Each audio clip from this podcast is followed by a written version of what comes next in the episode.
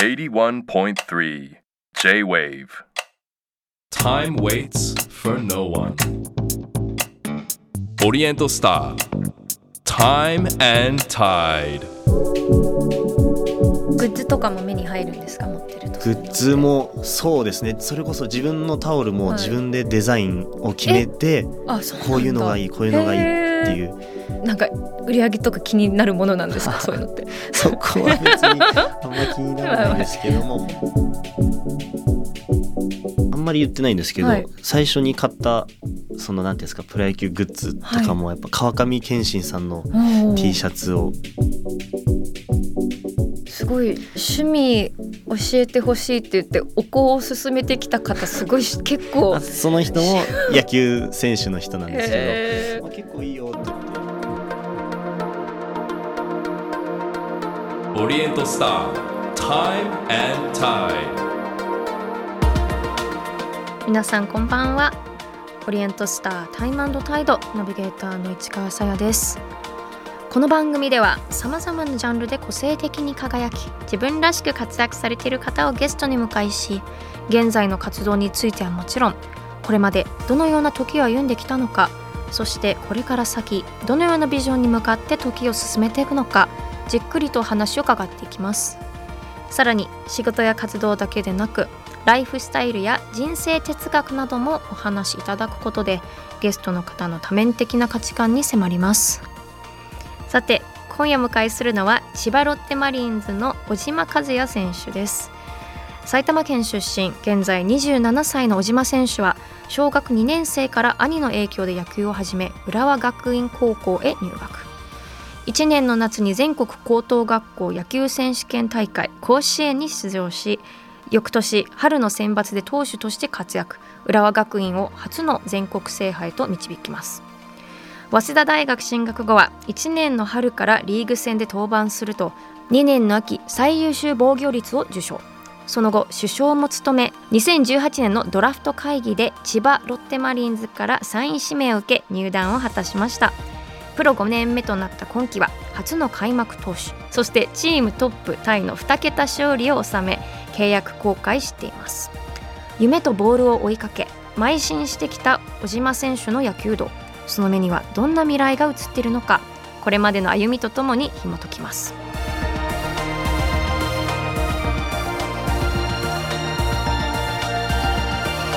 Oriental Star. Time and Tide. This program is brought to you by Ipsong. Hoka. 市川さやがナビゲートしています。オリエントスタータイムタイド。今夜お迎えしているのは千葉ロッテマリーンズの投手小島和也選手です。よろしくお願いいたします。はいよろしくお願いします。この番組はですねゲストの皆さんの現在過去未来を伺っています。まず現在からということでプロ5年目となった2023年、はい。振り返るとまあどんな1年でしたか？えっと、まあ、1年試合やっていく中で、まあ、いい時もあったり悪い時もあったりってそういう波はあるんですけど、はい。まあ、それこそ序盤はすごくいい形で試合も、まあ、勝ちも積み重なってたの良かったんですけど、はい。途中やっぱりあまり良くない試合がつ何試合か続いてしまってでそこから最後、シーズンの本当最終戦143試合あるんですけど、はい。一番最終戦で勝ったら2位で負けたら4位っていう試合がで最後その試合でまあ抑えることができてチーム勝つことができて、まあ、最後はそういうなんていうんですかね終わりよければ全てを知らないですけど、まあ、いい形で終われたので、はい、いい1年だったかなとは思います。そういううまくいってて、はい。何か途中でうまくいかなくて何かそういう明確な理由ってその見見つけるものなんですか、もともと夏場っていうのは結構投げてるピッチャーなんですけど、ピッチャー的にはちょっときつくなってくる暑さもあったり湿度もあったりきつくなってくる部分もありますし、はい。まあ、やっぱりバッターと対戦する回数同じバッターと対戦する回数もやっぱ増え毎年対戦するのではい、増えてくるのでやっぱり僕のデータだったりとかもこの人最初にこの球投げてくるぞとかっていうのがはい。出てくるので、はい。そういうのも含めてやっぱり何年も活躍するのは大変かなとは思います。研究されちゃうんですね。そうですね。今もう本当に細かいデータが出るので、はい。この人初球これ何パーセントだよとか、うん。うんうんそれを対バッターごとに出てしまうので、おー。はい。シーズン中にちょっと不調が、まあね、今年もはい。そういうちょっと時期があったとのことでしたが、はい。ちょっと今日うまくいかなかったなっていう日とかははい。どうどうしてますか？周りの人はやっぱり結構すぐもう切り替えてあもうしゃあないっていう感じの切り替え方をするんですけど、僕は性格的にもちょっと切り替えるのが遅くて、もう次のの日も引きずってますしその日もはあなんでなんでこんなミスしちゃったんだっていうことを、ははいい、考えてしまうのであまり切り替えはうまい方ではないのかなって思います。意識的にすることあるんですうんとか。一応感覚だけで反省ってよりかはうん、とりあえず打たれた試合でもその日は見てで何がる悪かったかっていうのははい書き出すようにして、ほどすごいストイック。まあ、それはあの今監督やられてる吉井監督はい。っていう方が投手コーチの時に僕もお世話になってたんですけどその時に毎回試合が終わった後にうん。反省会っていう感じでやってたそのやり方をはい。今でも、まあその方が自分は頭の方が整理しやすいのでうん何が良かったのかなとか悪かったのかなっていうのを書き出してはい。とりあえず同じ失敗は次の日投げる時にしないようにしようっていうのだけは心がけてるんですけど、はい。同じ失敗をするのでちょっとわけわかんないなっていうのは、はい毎日ねプレッシャーが凄まじいから、えもうしめっちゃ緊張したっていう瞬間とかするっていう時って、もうどうどうじゃ克服するそういうコツとか何かあるんですか？僕もそんな克服できてるかどうかもわかんないですけどあの緊張してるのを緊張を和らげようってすると、うん。もっと緊張してしまう感じが僕はあるので、はい、緊張しないといいパフォーマンスも出ないと思ってて、あーある程度ね。はい、うん。なので何ですかね、まあ、基本的には自分のできることをやると。自分のできないことはやらないと考えないっていうのは一番シンプルに考えてるかもしれないなるです。ほどね。確かに。緊張している時にさらにいつも以上に目指してもなんか空回りしそうあそうだしそうなんですよ。はい。なので、自分のやってきたこと信じて。はい、もう自分のはい。できることやってもう打たれたら仕方ないなぐらいな大事な試合こそそういう意外と意外とそういう楽観的なな考え方かもしれないなるです。白いな。やっぱそういう結構いろいろ映像で見てるとものすごい野球って今ショーアップされてて、はい。ファンのやっぱ声援もものすごい強力っていう風に言ってるんですけどそれって結構き、実際投げる時って聞こえるものなんですか？これは聞こえる人と聞こえない人も結構分かれるんですけど僕は結構聞こえる方で特にベンチからはいマウンドに上が走っていく時とかはうん「頑張れ!」とかっていうのも聞こえますし投げてる最中も「いいぞ!」みたいなのも聞こえますし、えー、はい、いいぞまで聞こえるって結構だって結構離れてますよね。はいえーまああとは基本的に、はいあの打ってるチームの応援を球場では相手チームもだ基本的に僕が投げてる時ははい。相手チームのバッターの相手チームの応援がずっと聞こえてる状態なので、えーはい。なおさら自分の味方のチームのはい。ファンの人の声っていうのは結構通ります。はい、入ってくるんですね、はい。察知する、はい。ああでも確かに。でもそれはねファンはすごい応援しがいがあっていいですよね。結構耳に耳に届いてるんだそうですね。それこそやっぱりホームゲーム自分の球場でやるゲームっていうのはやっぱりお客さんも多いので、お客さんのなんていうんですか応援のうん。力っていうのは本当に感じたし一年でした。グッズとかも目に入るんですか持ってると。グッズもそうですね。それこそ自分のタオルもはい。自分でデザインを決めて、あそうなんだ。こういうのがいいこういうのがいいってういう漢字がいいとか英語がいいとかカタカナがいいとかっていうのも自分で決めれるので、はい。えそうなんだ。はい。おも楽しいです。な何をなんかインスピレーションに考えたりするんですか？えーっと僕はもともと青色が好きなので青をメインのタオルにしたりとか、はいあとはまあ黄色が好きな人は黄色だったりとうかん。そういうのははい。自分で決めれます。すごい。えなんかえすごい嫌な大人の汚い大人の質問ですけどそうはい。なんか売り上げとか気になるものなんですか？そういうのって。そこは別にあんま気にならないんですけど も本当に自分が好きななんかデザインとかいや履けてないなってショックじゃないですか。自分がめちゃくちゃデザイン気に入ってる時に限って。そう。あまあでもあんまりいくつ売れたとかはあんまりわからないので、はい。えで今がオフシーズンということで、はい。普段まあでも全然過ごし方違いますよね、はい好きなものとか食べれるのも違ったりするんですよね。多分オフシーズンとそうですね。ちょっとあんまり気にしないで食べる時もありますしうん。まあ、シーズン中もまあなんていうんですかね。こだわる人は本当にずっとあのすごく毎日こだわってますけど僕とかはもう投げ終わったその日とか、はい。次の日は、ん。まあ自分にご褒美だと思って、はい、甘いものを結構食べたりはします。甘いものなんですね。甘いもの。をへえ、何が好きなんですか？それこそ、まあ、コンビニとか行って気にせずにあこれ美味しそう。えコンビニスイーツ食べるんですか？はい。えー、めちゃめちゃ食べます。えな何が美味しいですか？プリンとか。プリンうまいよね。あとはまあ、それこそクレープとか。であとも抹茶が好きなのではい。なんか抹茶のなんかケーキとあか抹茶見つかけ見かけたらもう ガッてもう、えーはい、手が伸びます。抹茶スイーツ好きななんかまあでもいるか。なんかだ男性の人少ないような気がしたけどね、まあ、ちょっと渋みもあってそうですね。あのなんか甘いのは甘すぎるのはあれなんですけどうん。なんかちょっとはい。いい渋い渋いぐらいが。ですね。はい。81.3 J-Wave オリエントスター Time and Tide. 今夜は千葉ロッテマリーンズの小島和也選手をお迎えしています。さあここからは時を遡り過去についてです。さあ小さい頃ままあやっぱりでもスポーツ万能だったんそうです 自まあまあでも分で言うのもなんですけど、いやそうですね。はい走るのもうん。早かった、です。はい。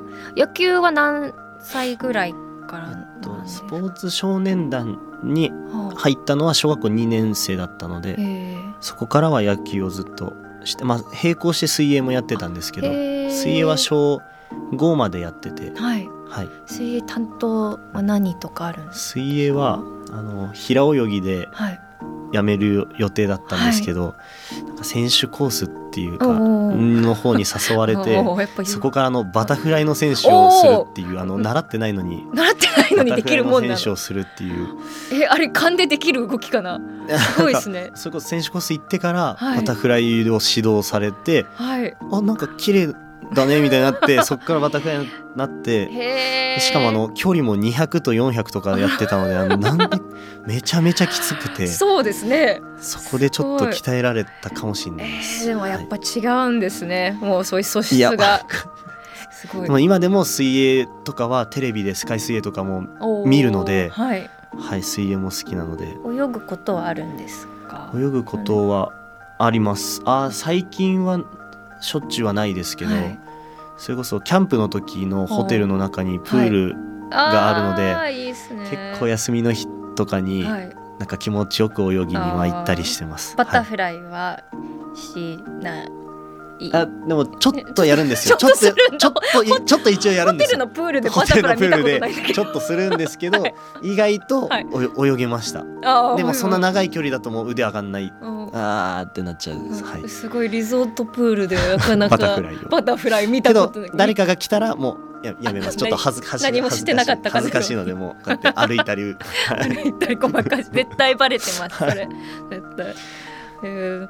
その野球とか子供の頃からプロ野球見に行ったりはしてました、えっと母親が名古屋出身なので、はい。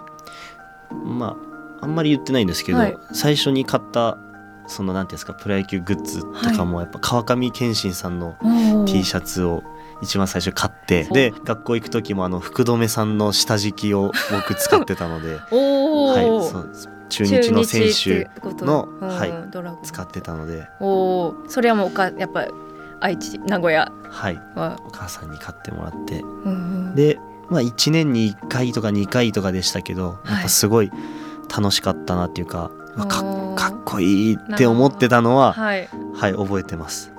でいざじゃあ自分もそのプロにい。けるな、なろなろうなと思ったのいつ頃ですか？うん一応野球をしてたのでなんか親とかにもたまに写真送られてきて、小学校のそういう卒業文集とかも将来プロ野球選手になりたいとかっては書いてあったんですけど、はい。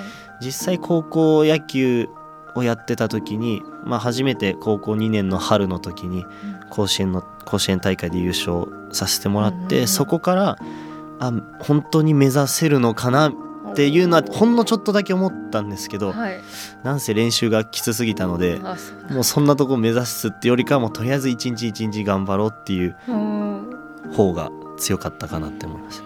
えーやっぱすごい厳しいんですね。そういう甲子園とか行くような学校のそうですね。のうん。伸び伸び野球をずっと中学校までのんびり や野球やってたので、はい。い、きなり高校のあの、まあ、強い高校に、まあ、行けたので、はいあの朝も5時から練習してましたし、結構ハードでした。それこそオフってあるんですか？高校時代のオフははい。本当にあの冗談抜きではい。年末年始の本当さ3日だけ実家に帰ったぐらいな記憶があるぐらいであ。それ以外はもうない。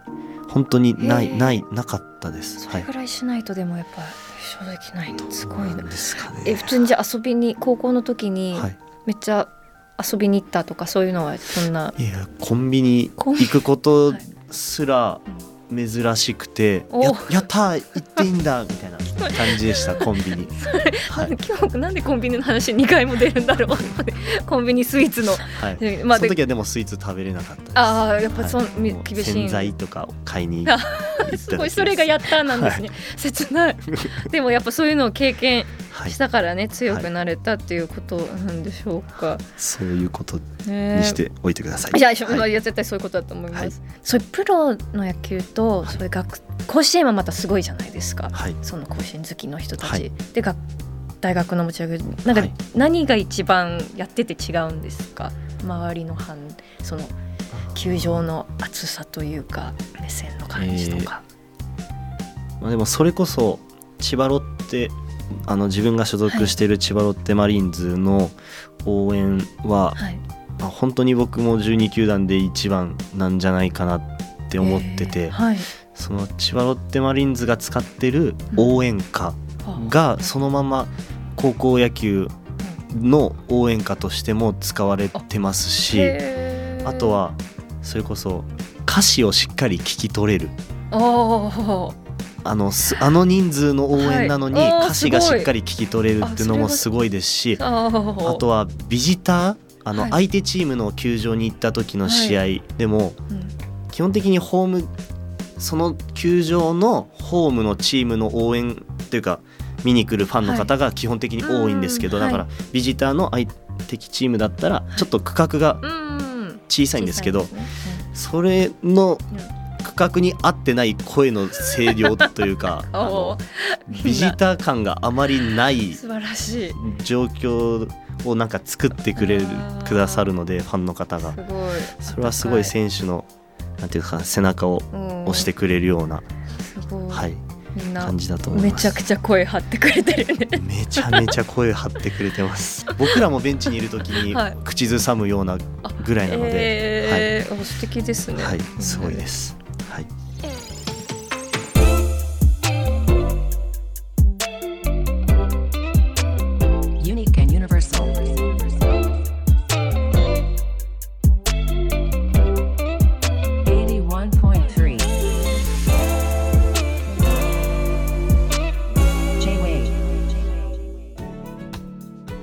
市川さやがナビゲートしています。オリエントスタータイムタイド。今夜は千葉ロッテマリーンズの小島和也選手にお話を伺っています。引き続きよろしくお願いしまはいす、お願いしますさあここからはプライベートの時間についてなんですが完全にプライベートの時そのあえてちょっと野球のこと考えたくないなっていう時とかははい。どうしますか？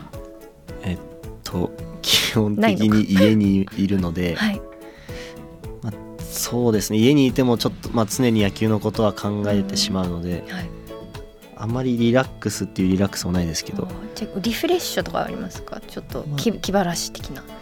ままあ、体のケアをしに行くのに外出るぐらいなので、まあ、あとはもう本当にソファーではい。のんびりテレビ、あのテレビというかののんびりして、はい。あとはもうはい。お香おこうが結構趣味で、うん。あんまり趣味がなかったので、はい。教えてもらってはい。そこからなんかいろいろ調べるようになって買うようになって、はい、すごい趣味教えてほしいって言ってお香を勧めてきた方すごいし結構。あその人も 野球選手の人なんですけへど。あ結構いいよって言ってお香最初お香ってなったんですけどうん。意外となんかあ匂いが違うしうん。ちょっとなんかワンってする感じのはい、落ち着きなんますか落ち着きます。はい。えーどうどういう感じのお香がお好きですか、結構いろんもうなんかオールマイティーにいろんな匂いを買ってるんですけど、はい。それこそラベンダなーの匂いとかもありますし金木犀とかなんかもう結構幅広いはい。いろいろ。えあのーなんて言うんだろう。お香のあの、はい。刺すはい。あれはなんて言うんだ？あの茶器じゃなくて。皿があってそのその上になんか丸いあ穴穴の開いたやつあそこにちょっと刺して。お香刺しみたいな、はい。あれはなんかこだわったりしてるかですか、全くこだわってでもそれこそあのお香が好きっていう話を、うん。あのなんていうんですかね。あの球団のその、うん。メディアとか。メディアとかでも言った時にファンの方もお香セットとかお香とかをくださってはい。それも結構すあの使っててう、ん。今はもうファンの方にいただいたお香の皿と に刺して。うんはい。いいですね、すごい意外となんかし渋い趣味というかなんか落ち着ねなんか教えてほしいえ趣味ですか、はいえー、む僕抹茶食べることとお香とそれこそ観葉植物に水あげるぐらいしかあないので。観葉植物ってなんか愛しくなりますよね。水ねごくごくする音しますよねあいつら。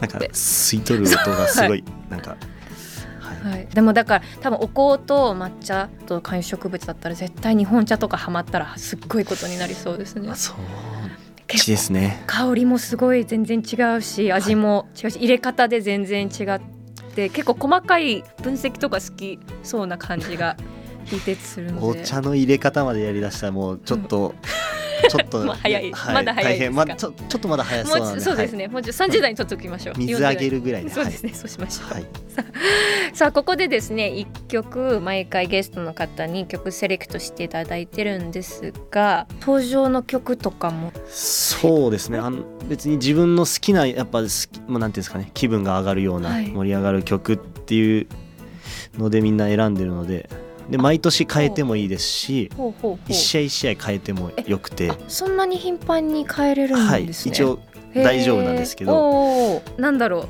途中で変える人ってどういうタイミングなんですか？そのもう験担ぎ的な感じ、僕基本的に僕ははい。そのあまり調子が良くない時とかに、なんか気分リフレッシュさせたいなと思ってもう一気にガラって変えちゃえっていう時もへありましたし、ーはい。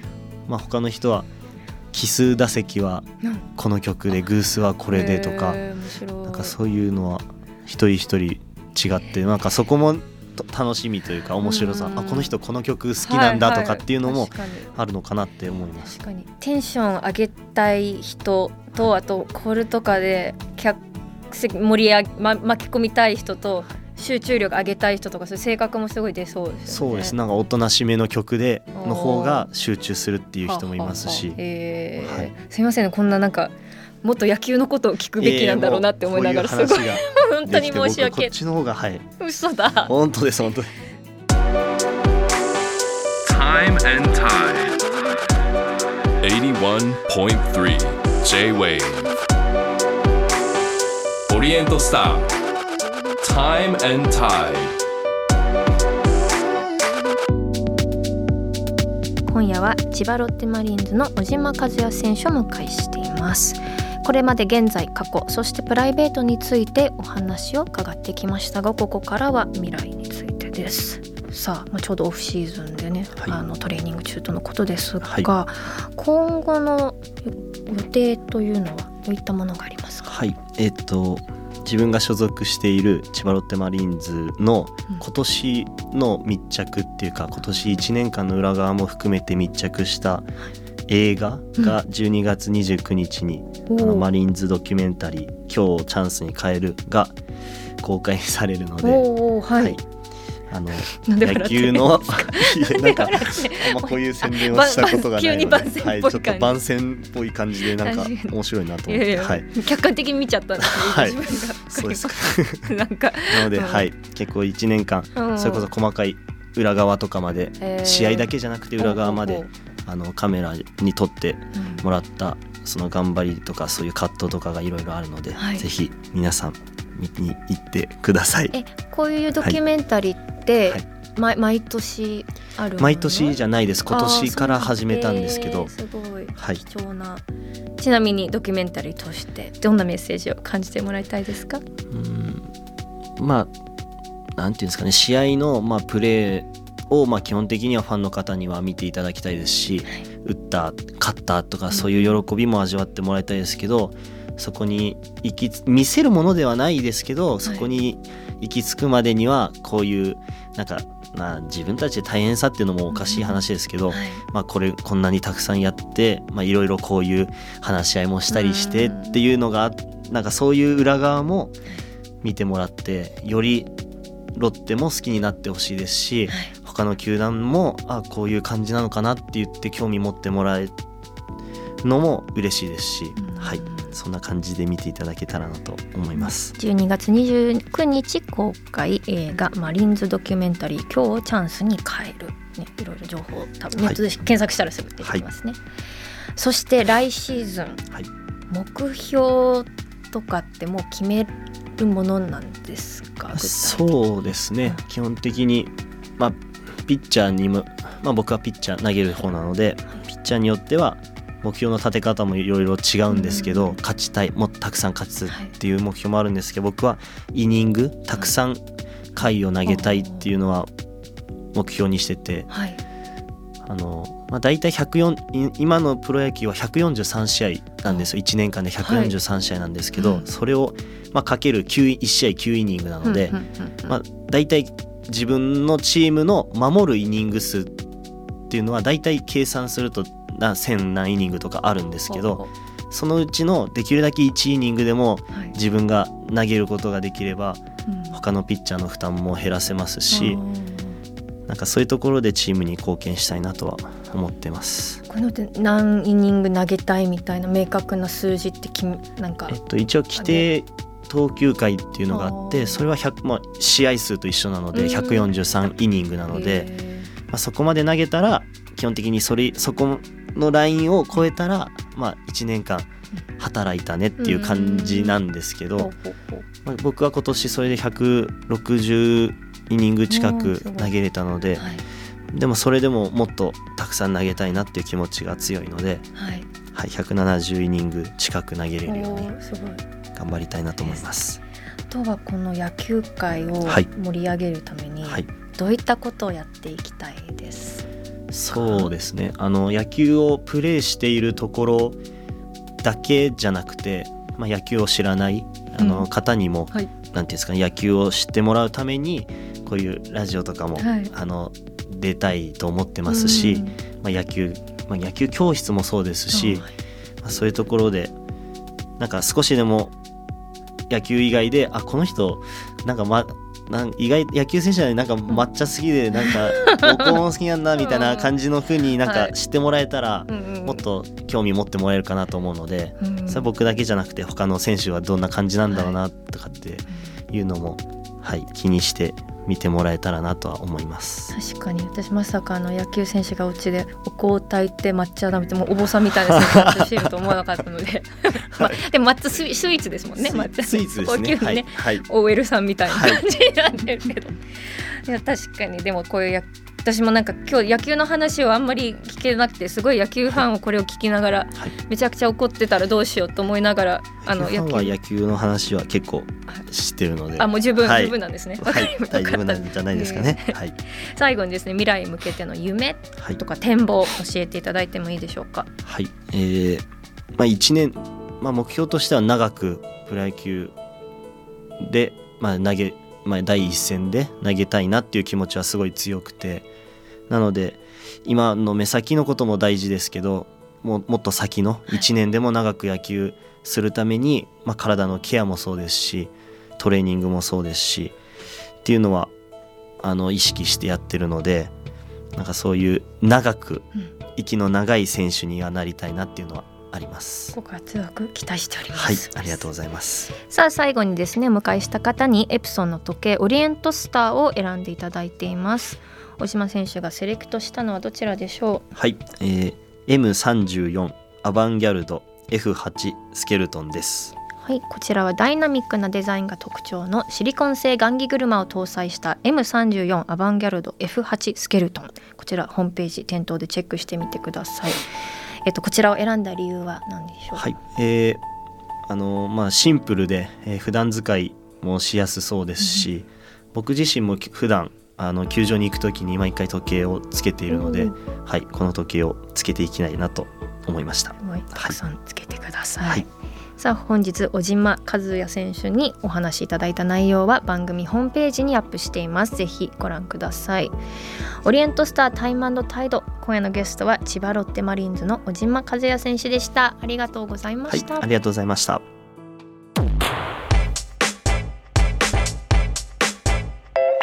オリエントスター Time and Tide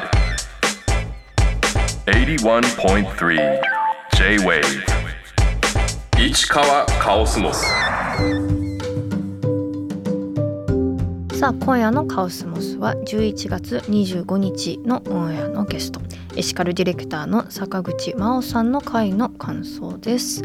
ラジオネーム高菜さんからいただきました。暮らしの中でエシカルなものことを少しずつ意識するだけで変わっていくのかなと感じました。エシカルはそんなに難しいものじゃないという言葉が印象的でした。そうですね坂口さんのねお話を通すとエシカルって自分たちもちょっとした意識でこんなに簡単にできるんだっていうちょっとしたものの選び方だったりとかその選択日々の選択をする時にこんなに違うんだっていうのをね自分らしい選択をすると自分らしくなるっていうところとかもねすごい感じましたね。えっと、続いてはラジオネーム天海さんからです。エシカルっていう言葉初めて聞きました。SDGs と異なり広い視点で自分で意識することから実践に移すことが重要なのだと考えました。自分自身で行っているエシカルなことは2年間着た白色のシャツを自分で青色の染料を購入してリメイクしたことです。ですので放送を通じてエシカルファッションにも興味が湧きました。という。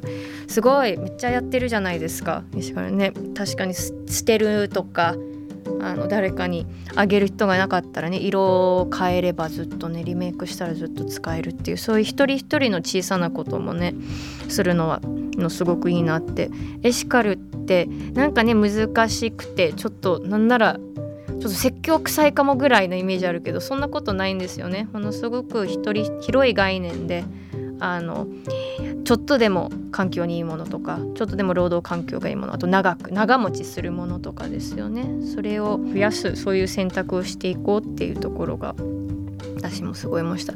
なんか色変え染めるのっていいですね。私も最近あのずっと使ってるなんか棚があるんですけれどもすごくもう飽きちゃってでも新しい棚棚買うのはめんどくさい上非常にもったいないのであのいろいろ色も塗ってさらにあの彫刻刀っていうんですかああいう彫るやつ。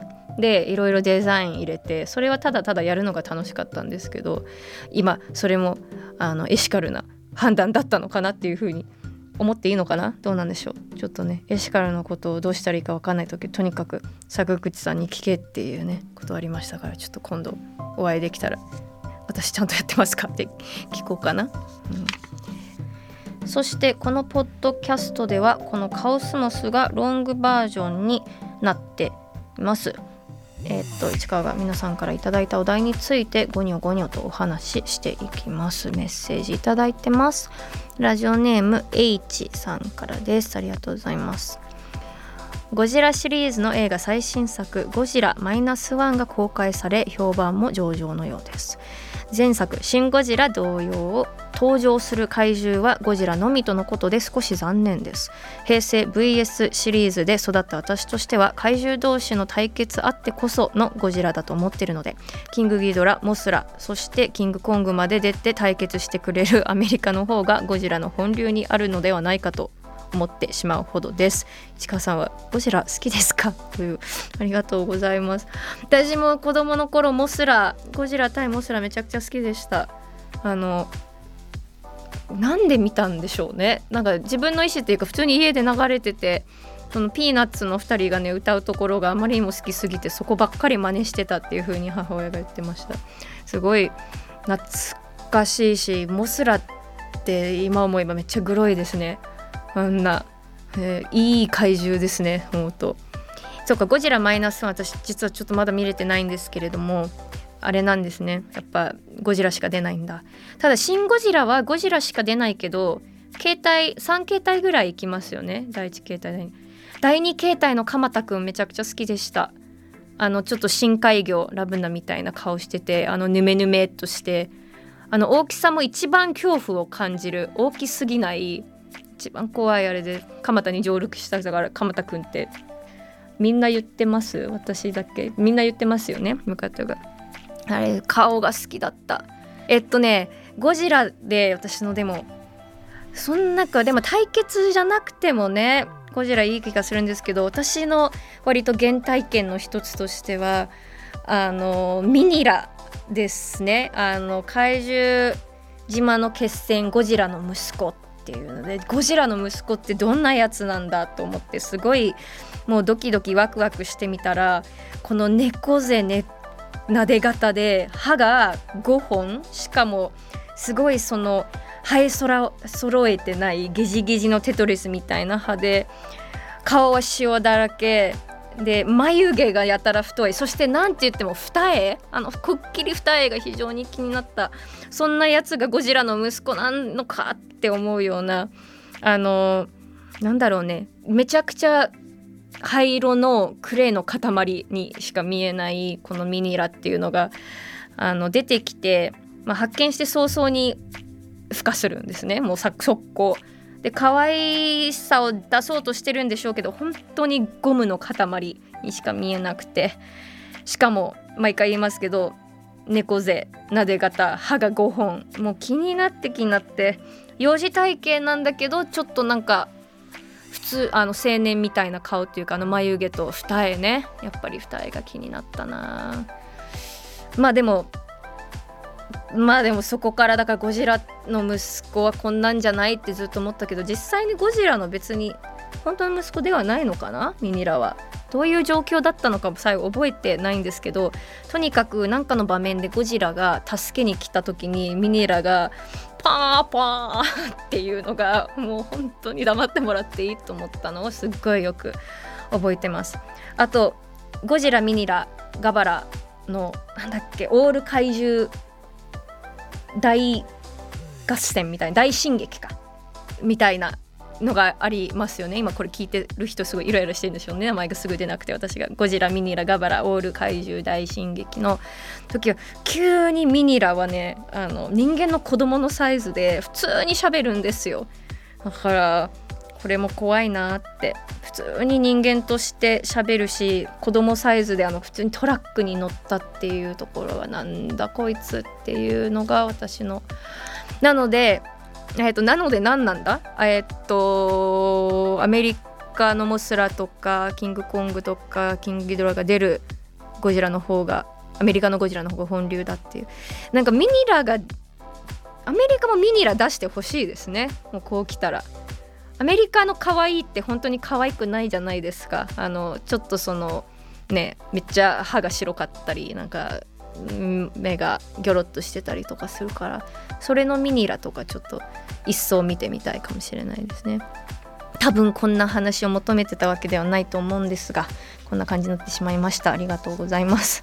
さあタイムタイドでは皆さんからのメールもご紹介させていただくほかこのポッドキャストでは市川に話してほしいお題も募集しています。番組のウェブサイトメッセージから送ってください。そしてメッセージをいただいた方の中から毎月リスナーの方にオリエントスターの時計をプレゼントしています。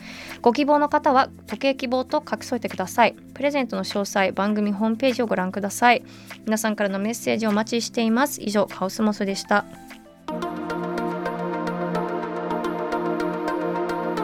オリエントスター Time and Tide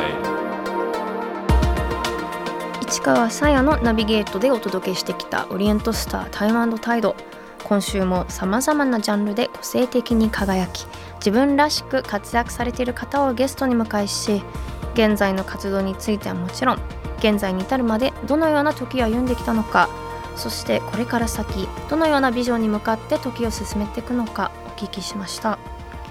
さあ今夜のゲストは千葉ロッテマリーンズの投手小島和也選手でした。いや多分この番組現役の野球選手がいらっしゃるの初めてですよね。今まであのね引退された方とか現役の他のスポーツ選手とかいらっしゃったんですけどやっぱ野球選手高校時代の話が特に衝撃でしたね。でも甲子園優勝するようなね学校でエースは当たり前なのかもしれないんですけどそこからよくこんなバランスの取れた青年になれるなってなんか思いました。失礼かもしれないんですけど。曲のねちょっとその野球をねわからない身ちょっと野球素人としてはとにかく登場曲から注目しようと思いました。あの表情とかね中継でも見れたらいいなと思うのでそうやって見てみようかなと思いました。自分がね頂上するなら何の曲がいいとかこういうしょうもないこととか考えるんだろうな私って思いながら。そんな見方はでも間違ってますよね。間違ってる。間違ってる。間違ってる。はい。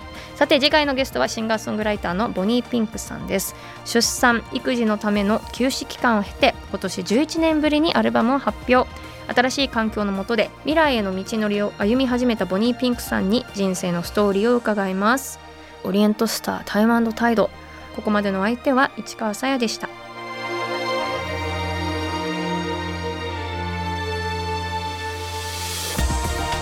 オリエントスター Time and Tide This program was brought to you by Epson ほか